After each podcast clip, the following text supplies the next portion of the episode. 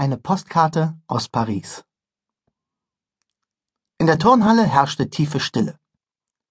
Kein Tönchen war zu hören von den zwölf braunen Sprossenwänden oder dem alten Turnpferd oder von den sechzehn Jungen und Mädchen, den Mitgliedern der schuleigenen Blaskapelle, die jetzt gebannt auf Dirigent Matzen starrten.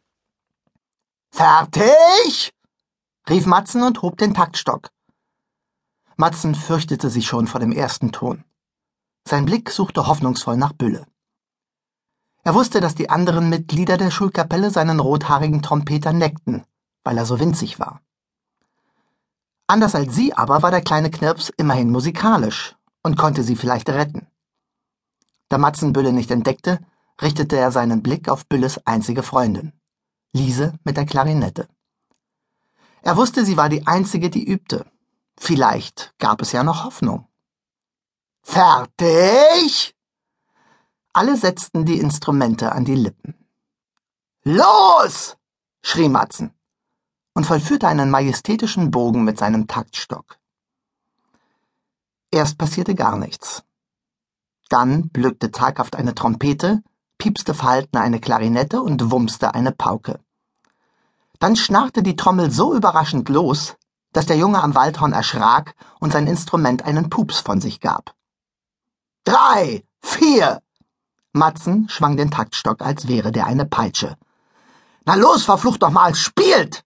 Das soll doch nicht im Ernst die Marseillaise sein! Aber nichts war zu hören, dass der Marseillaise der französischen Nationalhymne auch nur entfernt glich. Als die Tuba endlich einen einsamen Rülpser zustande brachte, ließ Matzen die Arme sinken. Stopp! Wenn die Franzosen euch hören würden, würden sie euch zuerst köpfen und dann verbrennen.